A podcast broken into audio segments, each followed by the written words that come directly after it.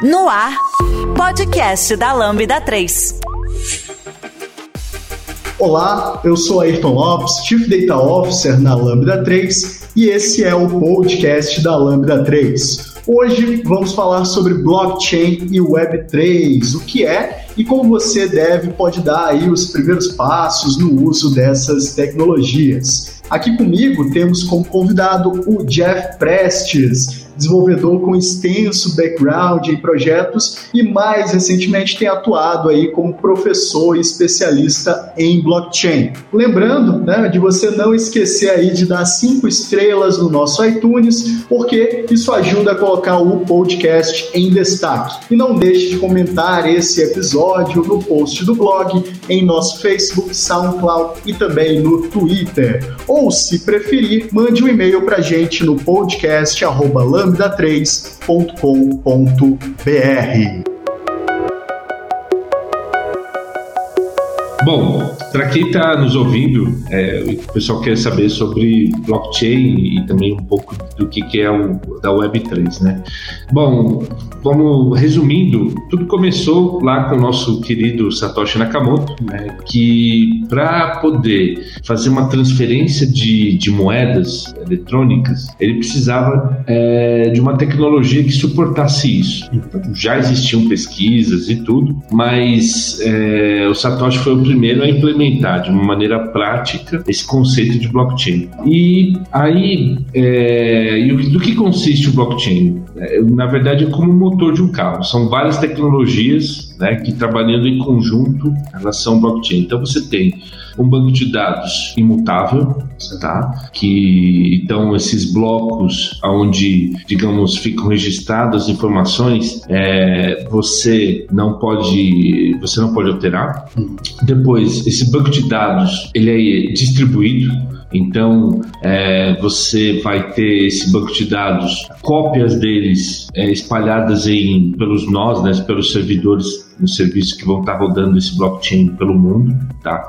Então, por exemplo, se eu faço uma transação para você, seja de Bitcoin ou seja de Ethereum, né? Uhum. Que a gente vai falar daqui a pouquinho, é, isso fica registrado dentro de um bloco.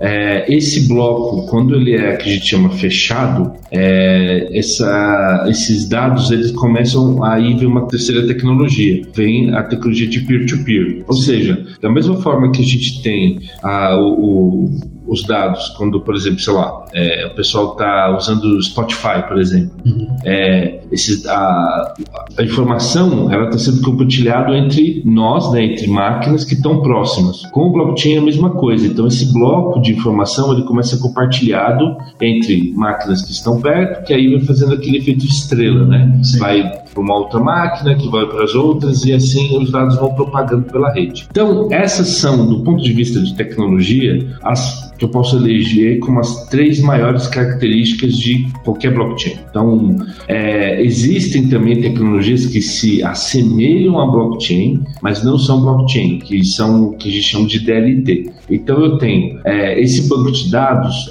alguns, é, alguns membros da indústria chamam de ledger, né?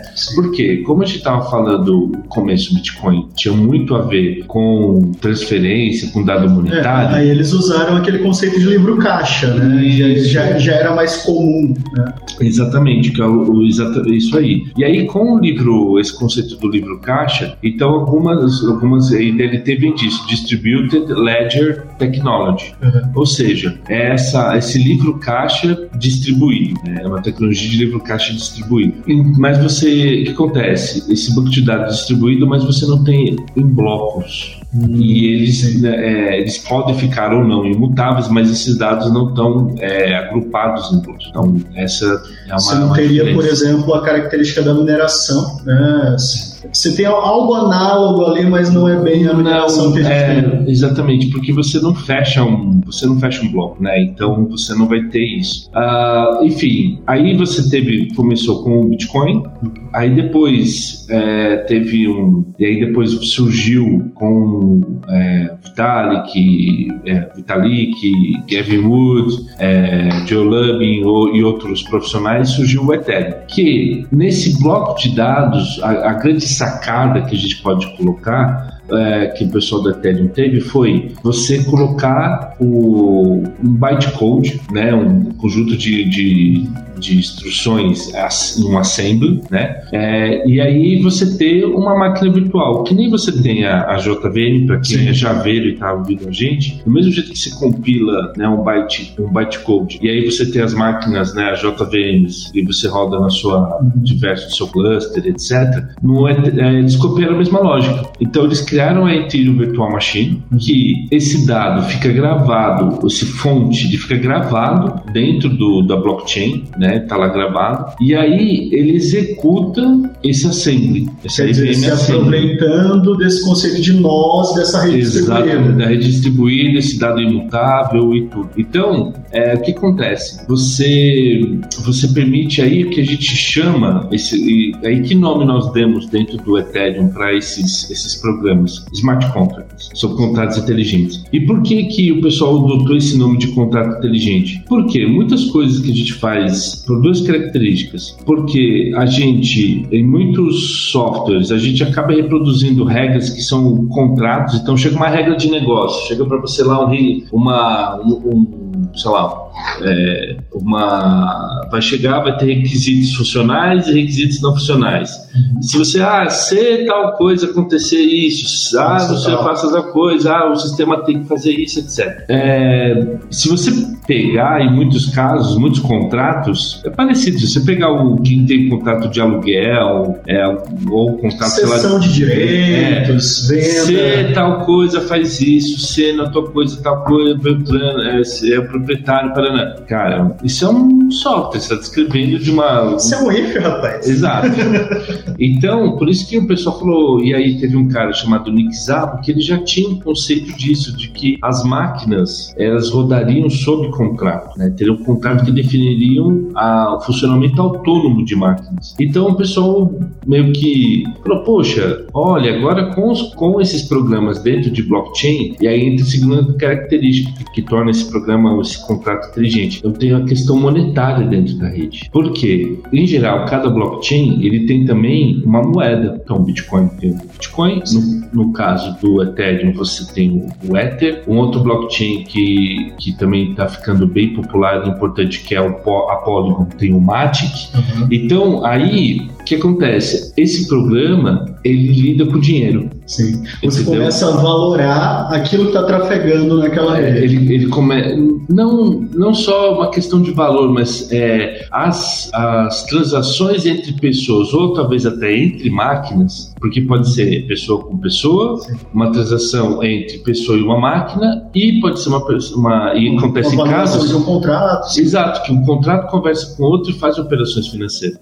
E isso aí até é, avançando é a partir desses conceitos que aí surgiu um, esse novo conceito que nós chamamos de Web 3. Por quê? A Web 2 você você faz é, uma série de coisas, tem dado você trafega informação de, de uma maneira descentralizada. Uhum. Com o advento do blockchain sobre essa camada de inter, da internet, eu agora trafego também dinheiro. Essa é a grande sacada. Por isso que eu atualizou o número, né? É. De ah, Web 2, agora a gente fala de Web 3. Porque era um conceito muito complicado de você trazer para as pessoas acharem utilidade daquilo, né? Porque a gente fala de dados distribuídos, quando você fala, por exemplo, de inteligência artificial, que é mais minha praia, isso pô, já é utilizado há muito tempo, né? Mas como é que você faz a, pessoa comum é, é absorver isso, utilizar para si, né? ter mais desenvolvedores, né? É. Envolvendo dinheiro. É, eu não, eu não sei se a intenção do, do, do pessoal. Não, claro, quando iniciou, é, era, era, era essa, mas é, até tinha um conceito inicialmente no Ethereum até de, de, ter o computador mundial. Essa era a grande ideia do Kevin Wood, por exemplo, quando ele se juntou no projeto. E é interessante que, de uma certa forma, a, essa. É, como eu tenho, olha só, eu tenho uma JVM, imagina que você tem uma JVM, só que o código-fonte do seu bytecode Java lá que você compilou, imagina que isso tivesse no reposi em repositórios é, tipo, aberto no mundo inteiro, entendeu? E não só no servidor central, por exemplo, ah, fala, ah, coloquei no GitHub, tá bom. Só que se o GitHub cair, ah, aí é seu né, o código lá, o seu, seu software vai, vai parar, não vai funcionar. Só que no blockchain não, no Ethereum não. Por quê? Ele está distribuído, eu, a última vez que eu tinha visto, estava por volta de 7 mil servidores pelo mundo. Então, em, nas cinco, nos cinco continentes, você ter espalhado 7 mil servidores, é, a chance é, é, é nula. Uhum. A gente não pode dizer impossível, né? Mas assim, ela é, é, assim, na prática ela é nula de seu software não ser executado. Alguém vai conseguir se, se conectar num nó em algum momento e vai, vai executar o seu software, vai executar Sim. o seu programa.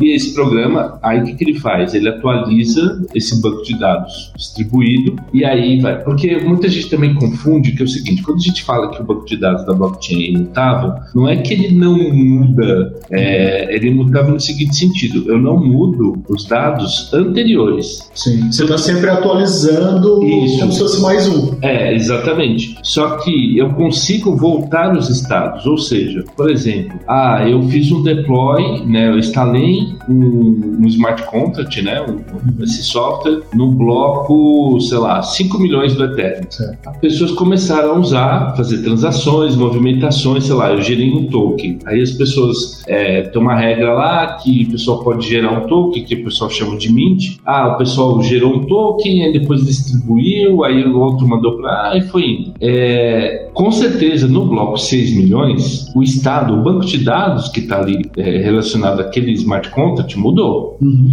Só que eu consigo fazer, é, poxa, mas eu quero, preciso auditar que teve alguma coisa que, uma transação que, por exemplo. os estados anteriores. Eu consigo. Qual é, é o estado do contrato no bloco 5 mil? Era esse. Isso nunca muda. Ah, qual que era o estado do contrato no bloco 5 milhões e 500 mil? Era esse. E, então, ou seja, o que você registrou fica lá naquele, naquele espaço-tempo, vamos chamar assim. Legal. Ó, aquele espaço-tempo era esse a realidade. Agora a realidade é outra. Então, essas coisas aqui revolucionam. E aí, com o retorno, né? Não vou fazer, acho que o pessoal fala surgimento mas eu acho que na verdade é só trocar um conceito né, com o retorno dos ambientes virtuais que agora nós chamamos de metaverso, né?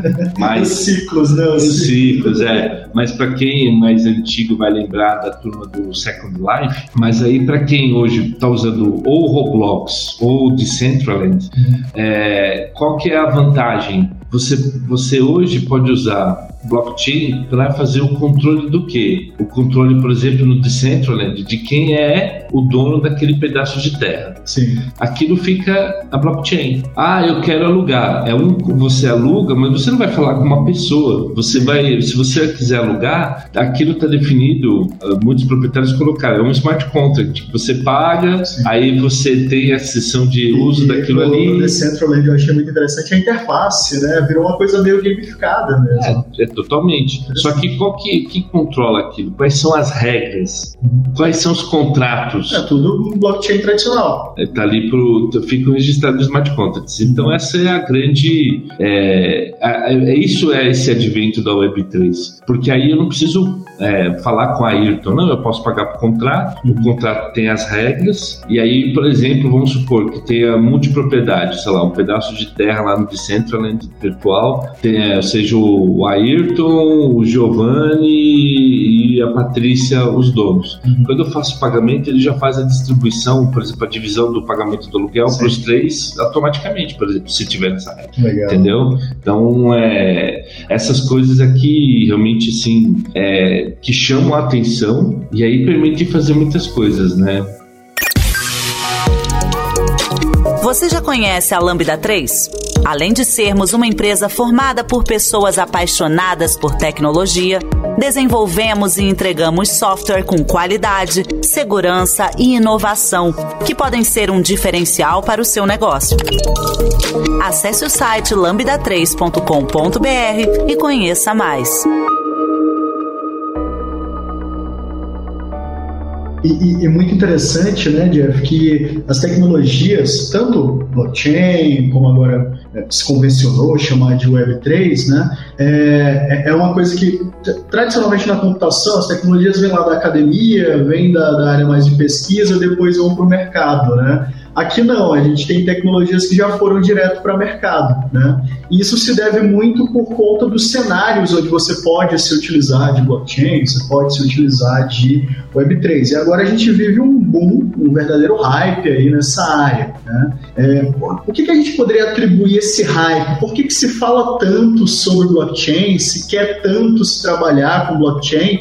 Hoje em dia, né, se você vai fazer uma apresentação para um fundo qualquer, captar investimento, né, a maioria das pessoas quer botar que está utilizando ou blockchain ou inteligência artificial. Né? Um dos dois, quando não, os dois. Né? Como que você avalia isso? Assim, o, o que, que é o uso verdadeiro? Quais são os bons casos de uso que você tem visto e o que, que é o hype? Bom, como você falou, né? Querer usar é, blockchain para tudo é, é, um erro. Né? Ah, é, às vezes eu chego a algumas empresas que querem me, me contratar, a consultoria, é, aí ela fala, ah, não, mas eu quero ter uma blockchain privada. Aí eu falo, aí eu já começo, hum, é, mas como assim? A blockchain privada, mas é, quais serão os participantes dessa rede? Não, não, não. É, a gente vai ter aqui na empresa. Aí eu falo assim: é para, para tudo. É, você não precisa de blockchain. Então eu não, não tenho. Eu, se eu ficar aqui, eu vou. É, à toa, não, não, não gasta dinheiro comigo. Uhum. Faz o sistema interno, pega aí, coloca um servidorzinho, um pouco de dados. Faz qualquer, uma rede social interna. É, é, faz um. Não, não, às vezes faz um projeto interno, porque não, não faz sentido. Agora, eu estou com uma cadeia de empresas, de entidades diferentes que precisam conversar entre si, fazem negócios entre si. Opa, aí é diferente. Ah, poxa, eu posso participar de uma blockchain pública? Pode. Você pode usar tecnologias para você é, deixar os dados protegidos, né? Ou você pode até eventualmente fazer uma rede privada entre diferentes entes. Dois, você, por exemplo, a Chiboquinha Corporation com a Lambda. Não, amigo, faz uma, faz uma APIzinha, faz uma API, não precisa ficar, entendeu? Faz uma API, tranquilo. Não, é a Chiboquinha Corporation, mais a quicha da Mobin Limitada, mais a Lambda, mais, sei lá, superhipster.com. Aí acho que começa a valer a pena fazer um blockchain. Por quê? Eu, eu vou disciplinar as nossas é, relação, as nossas relações econômicas, sei lá, é, por exemplo, você faz um pedido, aí eu tenho que fazer um pedido para o meu fornecedor, aí foi produzido tal peça tal momento, aí depois estou construindo uma cadeia de valor entre várias empresas diferentes. Então, o que é a vantagem de você ter um blockchain versus você ter uma API? É porque eu posso ter um, um, ponto único, que é o smart contract. Nós teremos cada uma cópia do mesmo software. O banco de dados teremos a mesma cópia. Então eu não tenho o dado que está sincronizado no banco de dados, mas está desincronizado no outro. Não tem essas perdas. É um problema extremamente comum quando está falando desses Muito. vários pontos se comunicando, comunicando é. processos distintos entre si. Exatamente. Então você não tem isso. Então em tempo real, o ente dessa cadeia de de valor pode saber, poxa, como é que está o pedido X? Porque eu tenho que ajustar minha fábrica para receber no momento Y, cara. Perfeito. Aqui cai com uma luva, porque você consulta o smart contract e você tem que saber no tempo real o que está acontecendo com todos esses participantes da cadeia. Então é isso que tem chamado atenção.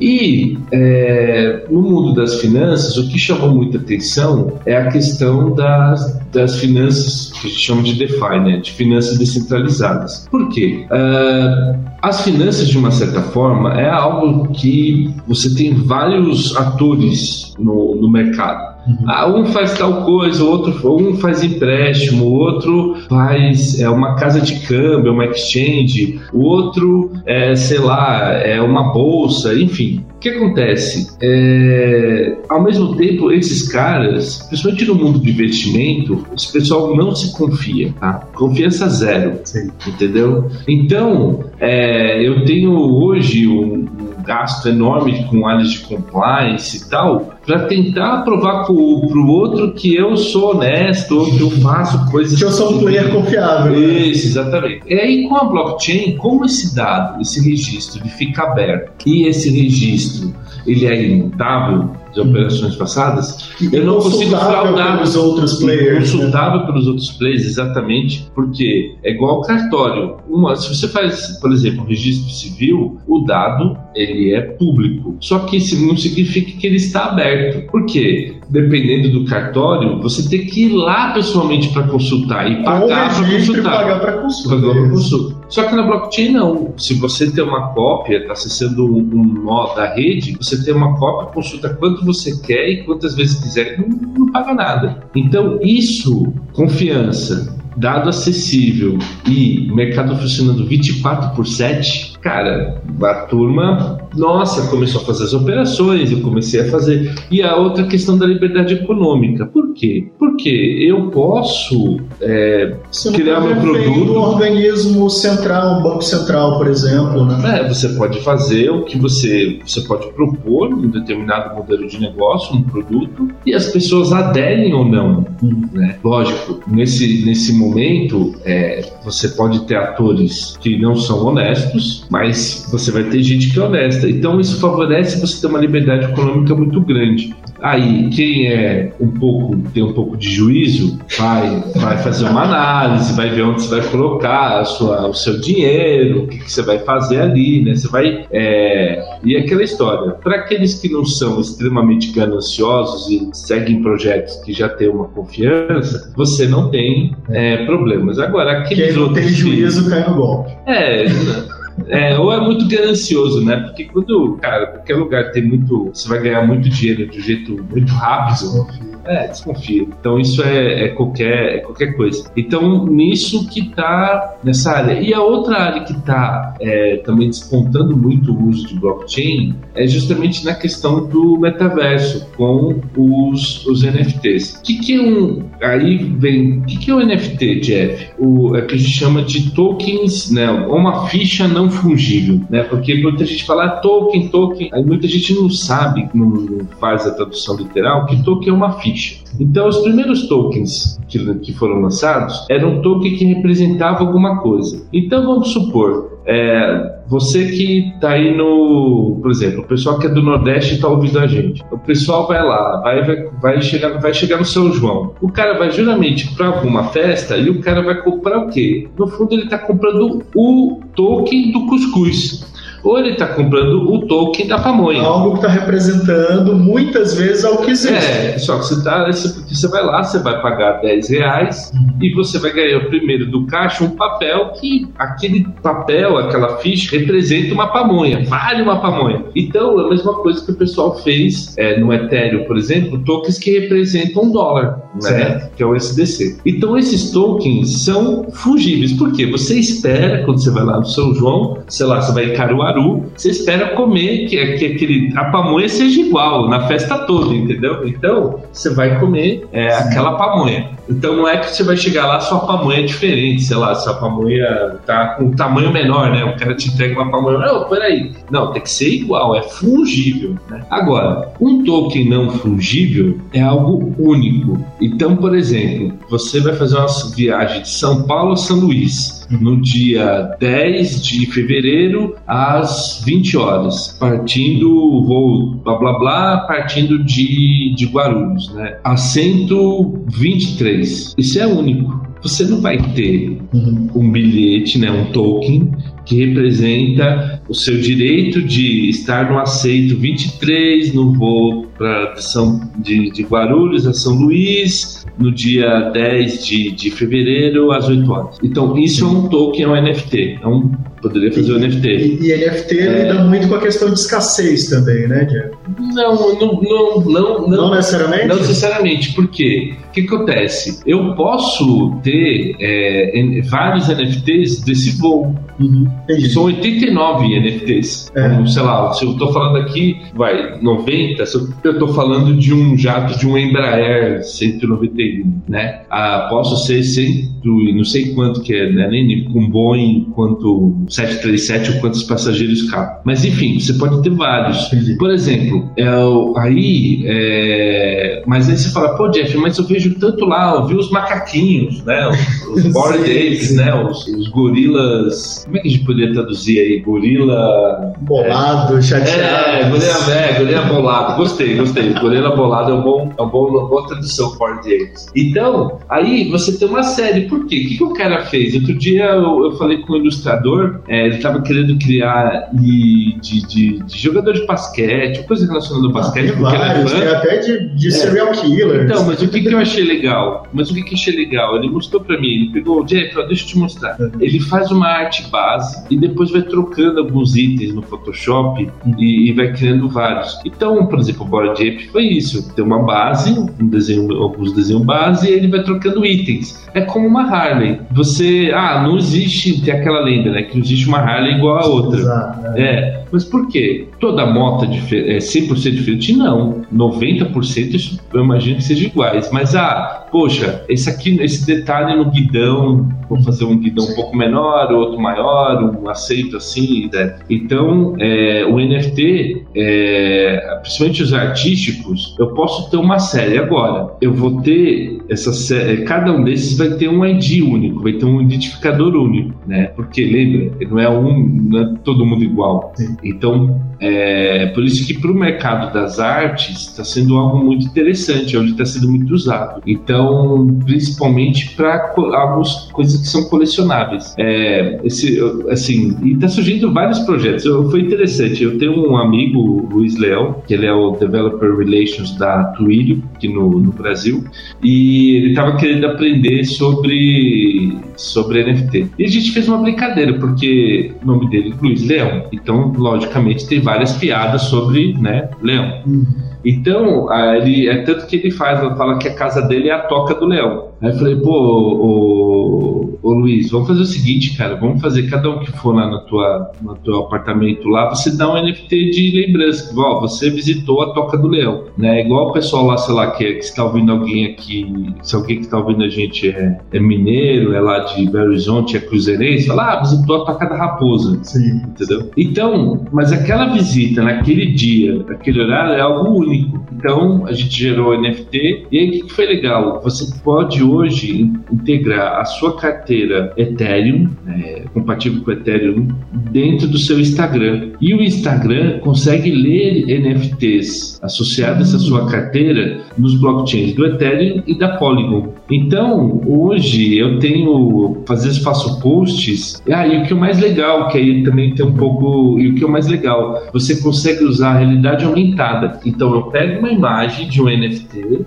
abro um, um uma story, peço para trazer uma, a imagem do NFT e eu ploto através de realidade aumentada um cenário e gero uma story. Então, olha, olha que bárbaro, né? Você unindo realidade aumentada blockchain para você criar uma arte nova, criar uma publicação, alguma coisa. E, e, e, outra coisa que eu tenho visto também de NFTs que eu particularmente me interessei muito é a oportunidade de você criar verdadeiras comunidades, né? Porque hoje em dia você tem, por exemplo, a coisa do mint, né? Que é quando você vai criar novos NFTs numa determinada coleção, você pode avisar as pessoas, você pode criar um sentimento de que elas estão contribuindo com aquilo ali de alguma forma. Né? Uhum. São, são pequenos artefatos para você manter a comunidade engajada de alguma forma. É, se você pensar uma carteira de um, de um clube, se você é associado a um clube, você tem um número. Sócio, número, blá blá blá, certo? Sim. Aquilo é NFT. É algo não fungível, é uma ficha não fungível. Você, cada um tem, cada sócio Na forma de uma carteirinha. Exatamente. né? Então, lógico, vamos trazer isso para o digital. E, e, o que, que, é legal? Uou, poxa, é, só que aí qual que é a grande vantagem de você estar tá usando blockchain e fazer isso lá? É, eu quero, eu sou sócio, por exemplo, do, do clube Paineiras. Uhum. Ah, poxa, eu não estou indo lá eu quero vender. Eu posso fazer a transação. Ô, ô, ô aí, você quer comprar? Aí o Ayrton me dá, eu transfiro. Muito mais fácil do que o título de um clube. Não, é, que dá, sei lá, burocracia, enfim, eu posso fazer isso. Então, essa, esse também é isso que ajuda muito no mercado da arte. Porque o artista pode vender a arte dele digital ou não de um jeito muito mais fácil. E para quem compra, eu tenho a segurança da, do que? Da originalidade daquela peça. Uhum. Entendeu? Então ajuda a evitar essa fraude de, de por exemplo, é, que acontece muito com arte, né? De do pessoal vender cópias é, não autorizadas. Exatamente, tem uma rastreabilidade. Então eu acho que isso é outra coisa que NFT é, vem a colaborar muito para você evitar esse tipo de fraude também, né? De propriedade intelectual. E, e outra coisa, a, a, verificação de quem é membro ou não. Então, por exemplo, é, tem o, o Gustavo Cunha, que é um, um, ele é um profissional da área de finanças e ele tem um canal chamado FinTrader, onde ele fala muito também sobre o uso de blockchain no mercado de finanças. Uhum. Lá é, ele vai lançar NFTs para pessoas que. Dois tipos de NFTs. Um para quem tem entrevista e outro para quem é aquela pessoa que contribui de uma, de uma certa forma ou é um ouvinte assíduo. Para justamente o que você falou, a criação de comunidade e tal. Então eu consigo, por exemplo, colocar no meu, por exemplo, a pessoa que deu entrevista, depois eu vou poder colocar no Instagram dela: olha, não, eu sou aqui, é, eu participei do podcast FinTrader, por exemplo. Então realmente essa questão desse, de comunidade, seja clubes ou não, é realmente outra coisa que os NFTs é, trazem de um jeito fácil. Que legal, que legal. É, eu tenho bastante essa visão, assim, até por participar de, de, de alguns desses grupos, assim, mas para entender um pouco também. É, é, é, uma coisa bem orgânica às vezes também, né? As pessoas elas se sentem que elas estão conectadas com os desenvolvedores, que elas têm, é, é elas têm voz ali dentro de muitos projetos. Né? Isso também é bastante interessante. Através de soluções tecnológicas e inovadoras, a Lambda 3 entrega projetos baseados em metodologias ágeis para empresas que buscam qualidade, agilidade e sustentação de seus sistemas, com o objetivo de potencializar o seu negócio. Jeff, agora falando então para o nosso público, que na maioria são desenvolvedores ou estão querendo é, virar desenvolvedores, fazer transição de carreira para é, desenvolvimento, né? É, como que a gente pode falar a respeito da diferença entre você uh, fazer uma, um desenvolvimento mais tradicional e um desenvolvimento voltado para blockchain, Jeff? É, por onde começar? Assim? Quais seriam os primeiros passos para alguém que quer se tornar um dev com conhecimento em blockchain, possivelmente se aventurar também em Web3, NFTs, etc? É, na verdade, a primeira coisa que a pessoa tem que, né, a pessoa desenvolvedora precisa entender é entender o blockchain em si, essas coisas básicas que a gente falou, mas entender um pouquinho mais é, aprofundado. Por quê? Essa dinâmica dos blocos e que os dados anteriores ficaram imutáveis, uhum. isso é, é, diferente de você. Você não tem um delete. É diferente de um banco relacional. Exatamente. Então, é, é, é muito é, é complicado é, ouvir, ouvir muitos devs que no começo, essa questão dos blocos, de você é, ter que esperar, às vezes, uma, uma sua transação. Você mandou para a rede, mas esse bloco ele tem o tamanho fixo. Uhum. A sua transação pode ser que entre nesse bloco ou não. Por quê? Como é que a, a, a, rede seleciona aqui transação que vai entrar naquele bloco, né? vai mudar o estado do, do blockchain ou não? Quem paga mais. Você hum. paga para registrar a informação da blockchain. Sim. Então, dependendo do valor que você mandou, essa transação vai entrar, sei lá, dois, três blocos depois. O gas fee, né? Então, para quem, quem, não sabe, o Jeff está falando do, do, valor que é pago para cada transação, que, diferente de uma transação bancária, ele pode variar, né? Se você quer urgência ou não, prioridade ou não. E aí, essa, essa, como é que eu posso dizer, é, essas mudanças que não é um simples commit lá no banco, uhum. isso tem muito dev que tem essa dificuldade é, de entender e outras, enfim, outras coisas. Então acho que a primeira coisa é entender o blockchain e é, vai depender muito do que você quer trabalhar. A grande maioria dos casos, ah, vou criar uma aplicação, igual esse caso de estar falando aqui com, meu, com o nosso colega Luiz Leão. Certo. Ah, é, é mais uma questão de front-end. Então, legal, tem bibliotecas, a mais famosa é o ETS.js, que aí você faz qualquer uma aplicação. Tem agora uma biblioteca chamada WAGMI, que dá para o React vários hooks lá, já muita coisa pré-pronta e você consegue fazer bastante, se conectar a smart contracts de um jeito mais fácil. Uh, agora, poxa, eu quero aprender a escrever smart contract. Você aprende uma linguagem que chama Solidity, que é muito simples, é uma linguagem que para quem é, isso é muito simples para quem já é desenvolvedor, tá? Então, é, poxa, ah, pô, Jeff, eu sei PHP, eu sei Java, eu sei JavaScript, eu sei essas linguagens C-like, uhum. cara, você vai nadar de braçado fácil. A diferença é que eu até eu brinco que o, o Solidity ele é um JavaScript melhorado. Por quê? Ele tem sintaxe muito parecido ao JavaScript, só que ele permite orientação a objeto, esses objetos de um jeito menos complicado que o Java. Então, ele, então e, e menos de 110 bilhões de coisas igual o C Sharp né? É, cê, cê não, os caras. É, 10 milhões de penduricários lá, Deus o livre. Então, é, você tem, mas você suporta coisas é, que são bem úteis, como herança múltipla, é, você consegue também ter tuplas tal. Poxa, pode parecer bobeira, mas é uma coisa que, poxa, facilita muito a vida do desenvolvedor, né? E você consegue fazer os códigos bem, bem organizados e tudo. Então, eu recomendo é, estudar o Solidity e tem muito material na web.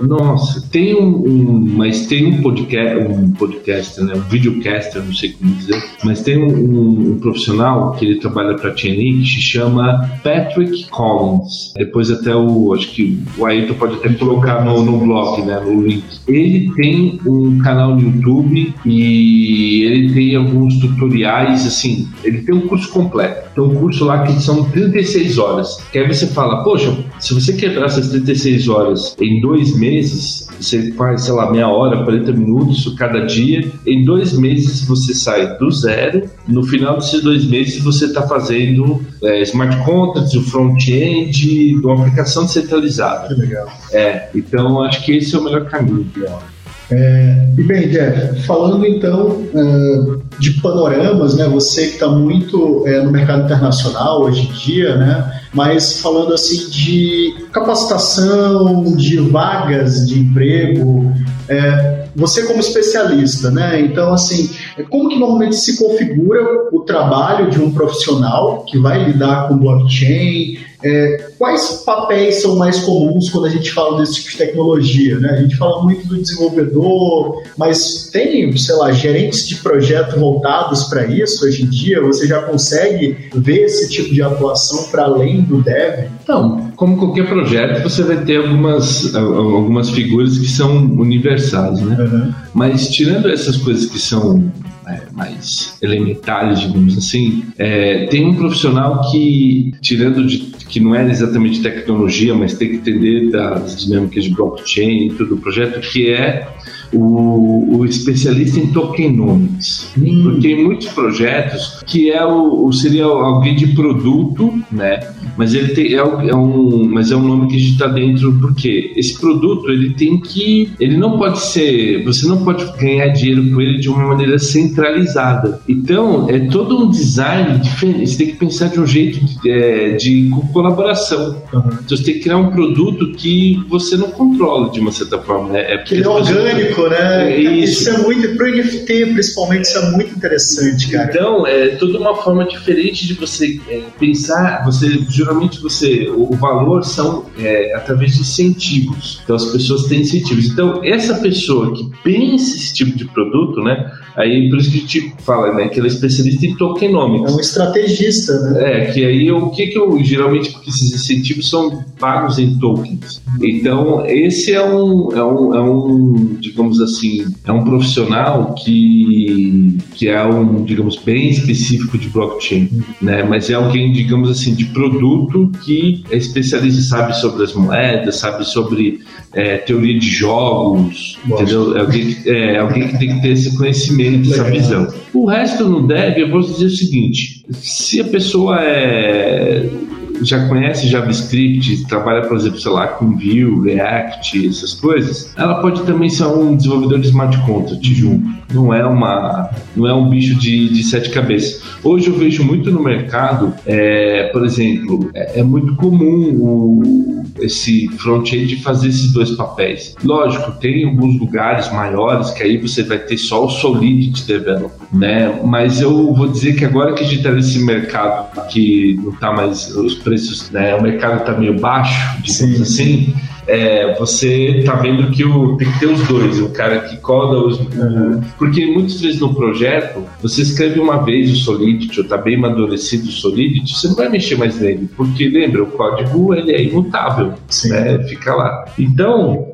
depois definido isso, o que, que muda muito? O trabalho é no front. Então, eu, eu diria hoje que é, vale a pena a pessoa estudar Solidity, mas ela também saber trabalhar com front-end. Vai, vai, ela vai conseguir ser coringa nas empresas, Sim. né? Aquele back-end é, exclusivo, aí já fica muito menor, porque geralmente ele vai trabalhar, ele nem vai trabalhar com Solidity, ele vai trabalhar mais com a parte mesmo de infraestrutura, ou seja, uhum. coisas ligadas a IVM, ao banco de dados que está por trás do, do que está nos roda nos nós e outras coisas de infra, coisa muito ligada à criptografia. Então, esse pessoal é, digamos assim, é, o back-end vai lidar mais com essas coisas.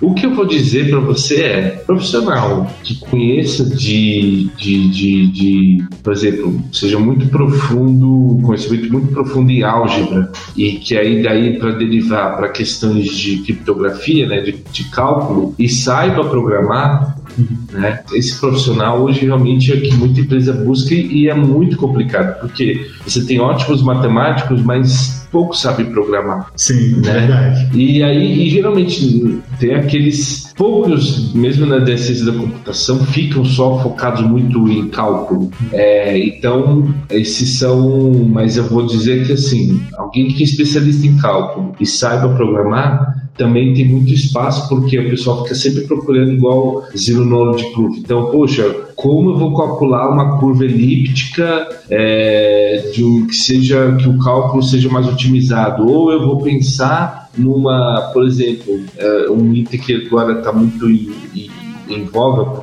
né, na blockchain, que é, são os knowledge proofs, que são o quê? É, são polinômios commitment que a gente fala, né? Então são esses, é, através de polinômios você representa uma outra coisa, seja uma outra informação, só que você não revela o original. Então você tem cálculo, cálculo e mais cálculo em cima disso. Então gente que, que conheça disso, isso, esse, para esse realmente assim, não falta emprego. Mas agora a demanda por Solidity, é, hoje eu acho que assim diminuiu, mas vale a pena quem está ouvindo a gente e está na empresa, vale a pena aprender, vale a pena entender porque é comum as marcas, as empresas começarem a fazer projetos inicialmente pequenos, uhum. só que se você já tem esse conhecimento está dentro da empresa, você se torna um profissional mais especial. porque Ela não vai precisar contratar fora, entende? Com certeza. Então você fica, você aumenta o seu valor dentro da sua própria empresa. Então eu recomendo muita gente é, pegar comece a estudar, vai dando uma olhada, porque eu vislumbro assim, para daqui a uns 10 anos, toda empresa tem algum projeto ligado a blockchain, seja financeiro, ou seja de supply chain, ou seja ligado a marketing. Alguma coisa vai ter. Legal, legal. E Jeff, agora tirando o chapeuzinho desenvolvedor, né, falando um pouquinho mais da tua experiência também como professor, né, que eu também já acompanhei um pouquinho isso. É, para quem não sabe, eu fiz o curso de Go do Jeff, né? lá na Global Code ainda. É, Jeff, a gente tem um descolamento muito grande hoje em dia quando a gente fala de academia-mercado. Não só de produção acadêmica, mas também de como se ensina. Né? É, tem várias empresas por aí que estão tentando né, atacar esse problema, né? mas a gente está formando profissionais para atender essas demandas específicas de blockchain, de Web3. Como você tem visto isso também tendo atuado em algumas organizações aí é, educacionais? Olha, é, acho que isso é muito novo, né? Então, para ser colocado dentro do currículo das, da, das universidades. Tem uma outra universidade, que é o pessoal um pouco mais modernoso, já tem lá alguns. A universidade que eu sou professor, né? É, pode ser. Aí o pessoal cria alguma, coloca lá alguma coisa na grade e tal, mas é, eu, não, eu não vejo. Mas honestamente, eu acho que é, o blockchain como ele é para um nicho, ele é um segmento específico dentro da área da computação, eu não vejo mal que a pessoa tenha uma formação mais genérica né, na, na, universidade e depois aí ela faça uma pós. É, como MBA, por exemplo. Exato, né? é, ou, ou, é, eu acho que uma pós lato sense faz mais sentido até do que um MBA. Não, não, não acho. Não, acho só que o, o, nome comercial hoje virou praticamente é, MBA, né? O que mais tem. É, mas uma pós eu acho que Legal. faz mais sentido. E já tem muitas universidades, não só no Brasil como fora, que você pode fazer e você pode fazer online, né? Algumas é, que você, vou falar, o nível de exigência não é tão grande. Então vocês podem ter um título de uma universidade respeitada internacionalmente e você e, no, e o nível não é uma coisa de oh meu Deus de outro mundo, entendeu? Então dá para fazer, dá para fazer. Então eu acho que é, vale a pena para quem termina a graduação e depois faz uma, uma especialização. Ah, muito legal, muito legal. Você está ouvindo mais um podcast da Lambda 3. Nos organizamos de forma democrática para que todas as pessoas compartilhem conhecimentos e boas histórias. Temos muito papo sobre tecnologia, diversidade, cultura e muito mais. Encontre o caminho para novas ideias aqui.